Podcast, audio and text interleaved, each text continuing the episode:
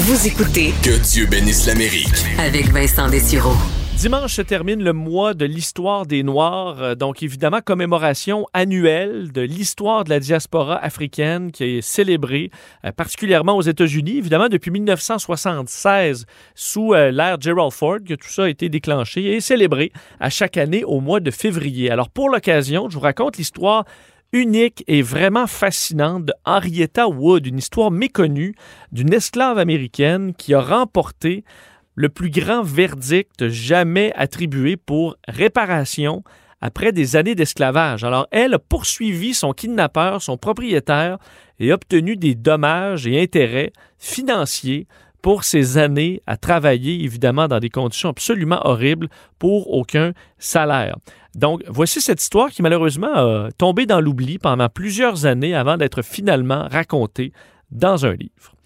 Euh, Henrietta Wood, née autour de 1818-1820. Elle n'a jamais connu son âge vraiment précis, mais elle est née en esclavage. Alors, sa mère était esclave. Elle est née donc carrément dans cette vie extrêmement, extrêmement difficile. Euh, mais après des années d'esclavage, elle a finalement été libérée euh, par la femme de son propriétaire là, en 1848. Alors, pour Henrietta Wood, elle a euh, commencé une vie de femme libre. Elle a travaillé comme employée de maison dans la région de Cincinnati, en Ohio, État où il n'y avait plus d'esclavage. Alors la vie était maintenant moins douloureuse pour Henrietta, qui était maintenant une femme libre. Le problème, euh, ça n'a pas duré dans son cas, puisque des proches de son ancien propriétaire, c'est fou de dire propriétaire, mais c'est quand même ça, en 1853, convaincre, a fait paix à un chef de police, lui a fait le shérif euh, local, pour l'attirer de l'autre côté de la rivière, donc passer de l'Ohio vers le Kentucky. De l'autre côté de la rivière, l'esclavagisme existait encore. Alors, lorsqu'elle a travaillé, traversé la rivière, elle a été kidnappée et sur place, n'ayant plus aucun droit, elle, est, elle a été vendue et elle est retournée en esclavage. Elle s'est battue en cours. D'ailleurs, euh, il y a eu un procès qui a duré autour de deux ans, mais elle a perdu, incapable de prouver qu'elle était bien une femme libre, n'ayant pas de papier officiel pour le prouver. Et elle allait demeurer esclave à nouveau pour 16 ans. Une histoire donc tout à fait, euh, tout à fait horrible, après avoir été donc vendue et travaillée dans des champs de coton, dans des conditions totalement horribles. Elle a donné naissance à son fils, Arthur, alors qu'elle était euh, esclave. Et voilà qu'en 1863 est déclarée aux États-Unis ben, la fin, euh, l'émancipation, la fin de l'esclavagisme au pays, mais ça n'a pas libéré tous les esclaves automatiquement, puisque dans son cas, alors que la guerre civile faisait encore rage, son propriétaire a, décidé de se déplacer avec, ses- avec 300 ex- esclaves à peu près, de les faire marcher sur près de 600 kilomètres, vous comprenez, dans des conditions absolument horribles. Alors, elle a pris son fils Arthur, euh, très jeune, pour cette longue et éternelle marche vers le Robertson County euh, au Texas, qui était un peu le dernier bastion esclavagiste. Alors, on décidait ben, de se réfugier là en se disant peut-être que on pourra garder nos esclaves finalement.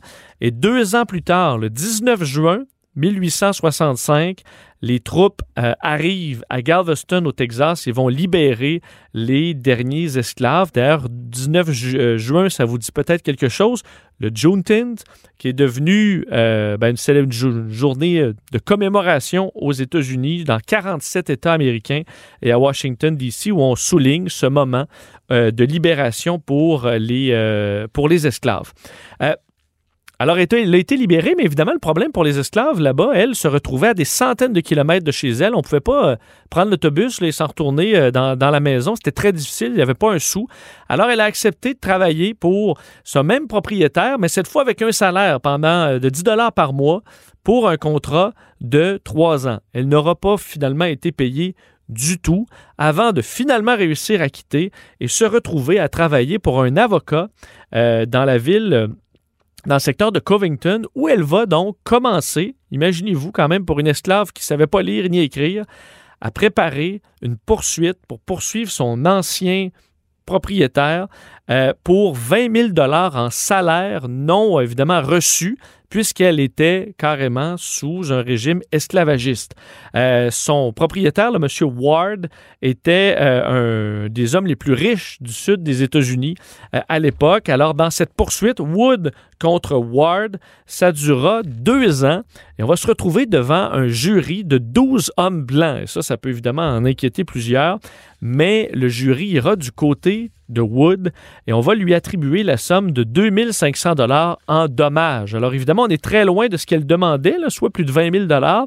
Euh, mais ça demeure encore aujourd'hui, imaginez-vous, la plus importante somme euh, accordée en réparation pour d'anciens esclaves. Ça équivaut à peu près à 65 000 dollars euh, ben, de nos jours. Alors imaginez-vous être compensé seulement de 65 000 dollars pour des années et des années dans des conditions absolument épouvantables. Mais c'était quand même une victoire pour elle. D'ailleurs, le dossier a fait grand bruit dans les médias euh, partout à travers les États-Unis, mais malheureusement, ça n'a pas déclenché une série de requêtes du genre. Mais quand même, l'histoire se termine plutôt bien. Son fils, Arthur, euh, ben, vieillissait euh, et est devenu un jeune homme. Et Wood, avec son argent, son, argent évidemment gagné en cours, a permis d'envoyer son fils à la Union, Union College of Law euh, à Chicago où il va devenir un avocat et il aura d'ailleurs une grande carrière d'avocat. Alors imaginez-vous quand même l'histoire. Euh, sa mère illettrée, esclave, qui réussit à lui offrir une éducation de qualité et il devient un avocat donc de Chicago. Il aura une très belle carrière euh, d'ailleurs. Je vous disais que son histoire a été oubliée tout à fait, même que ses petits-petits-enfants n'ignoraient l'histoire de Henrietta Wood. Et en, 19, en 2019, Caleb McDaniel, un professeur d'histoire à l'université Rice, a commencé à fouiller dans les archives judiciaires des différentes archives pour être capable de reconstituer l'histoire de Henrietta Wood et il a publié son histoire que vous pouvez, si l'histoire vous, vous intéresse, euh, son livre Sweet Taste of Liberty, A True Story of Slavery and Restitution, livre qui, imaginez-vous, a eu euh, le prix Pulitzer d'histoire l'an dernier en 2020. Alors, toute une histoire de courage absolument incroyable de Henrietta Wood. Alors, je voulais euh, vous raconter cette, euh, cette très triste et tragique, là, mais en même temps, belle histoire euh, d'Henrietta Wood dans cette fin de mois de l'histoire des Noirs.